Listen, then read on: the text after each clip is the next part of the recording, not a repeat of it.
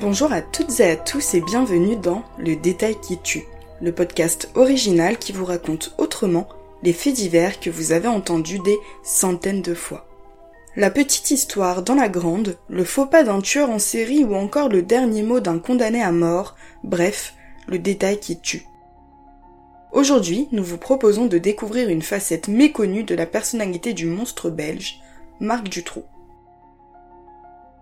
C'est une maison en briques, mitoyenne, banale, dans la commune bien tranquille de Marcinelle, près de Charleroi, en Belgique.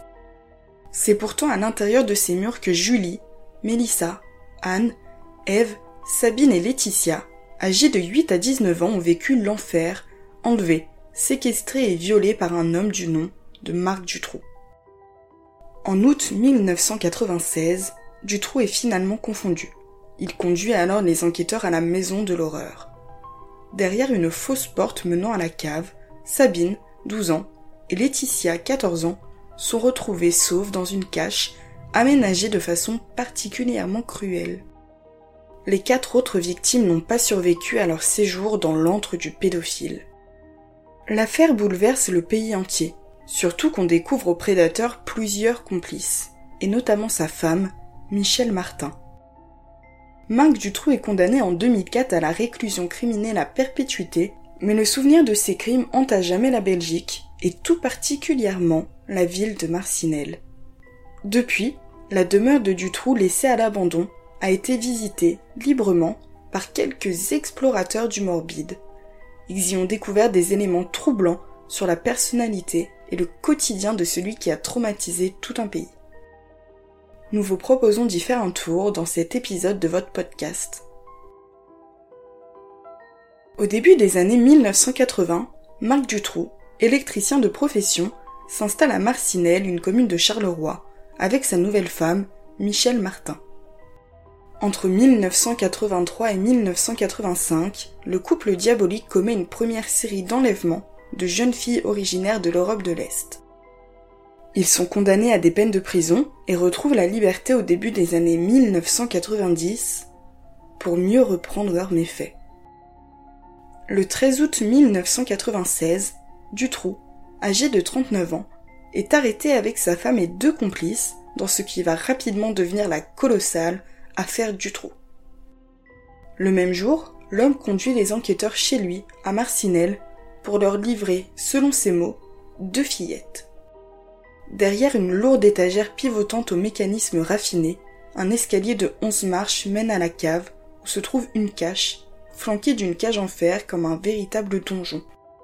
Le confort y est sommaire, l'humidité prégnante, la lumière inexistante. Sabine, 12 ans, et Laetitia, 14 ans, deux fillettes disparues depuis plusieurs semaines dans la région, sont prostrées à l'intérieur. Elles ont été séquestrées et violées par leur bourreau des jours durant. Dutroux mène ensuite les enquêteurs vers d'autres découvertes sordides. Julie et Mélissa, 8 ans, disparues au cours de l'année 1995, ont été enterrées sur la seconde propriété du pédophile, à Sars-Gabussière, près de la frontière française. Elles aussi avaient séjourné des semaines durant dans la terrible cave avant d'y mourir de faim. Dutroux était alors parti effectuer un bref séjour en prison pour une affaire de vol et avait sommé sa femme, Michel Martin, de s'occuper d'elle. Elle n'a nourri les fillettes qu'une seule fois en l'espace de trois mois. Anne et Ève, deux adolescentes de 17 et 19 ans, enlevées et droguées en août 1995, ont, elles, été enterrées vivantes. Il n'y avait plus de place dans la cache, alors occupée par Julie et Mélissa, pour les garder. Depuis l'incarcération de celui que l'on appelle alors le monstre belge, l'affaire du trou n'a cessé de hanter les esprits, car il reste aussi de terribles souvenirs de ces crimes atroces sur le territoire wallon. Ce sont les maisons de Dutroux, laissées à l'abandon depuis les dernières perquisitions. Celle de Marcinelle, qui possède la terrible cache, trônait encore jusqu'en juin 2022, en plein centre de cette commune, aux grandes dames des passants, confrontés à l'horreur tous les jours. Mais certains curieux n'ont pas pu s'empêcher d'aller y faire un tour, plus ou moins légalement leurs découvertes sont glaçantes. À Marcinelle, les explorateurs urbains ont filmé, au fil des années, leurs exploits pour faire découvrir aux internautes l'intérieur de la maison de l'horreur. Tout a été laissé intact, figé dans l'ambiance des années 1990. Et ce, même si l'habitation a été sérieusement ébranlée pour les besoins de l'enquête. On retrouve encore les affaires personnelles du tueur, les lits de ses enfants et la terrible porte cachée menant à la cave de l'enfer et sa cruelle prison.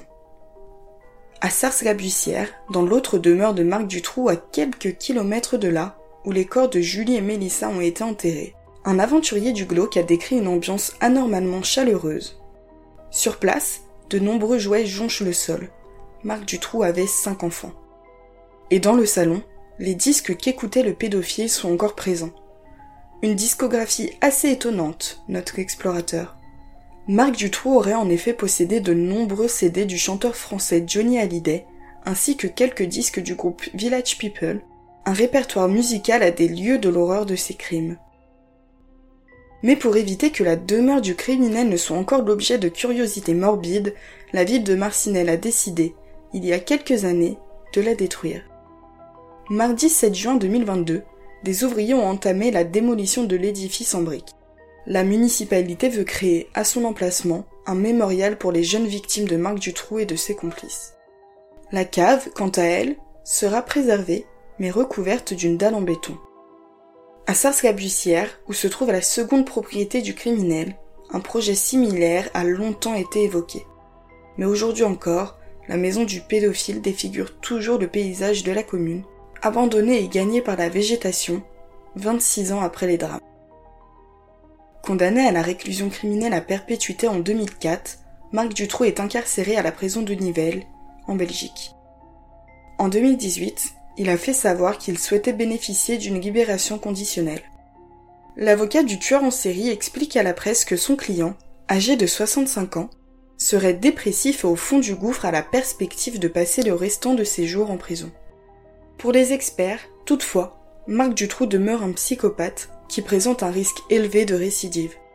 Sa demande n'a donc que peu de chances d'aboutir.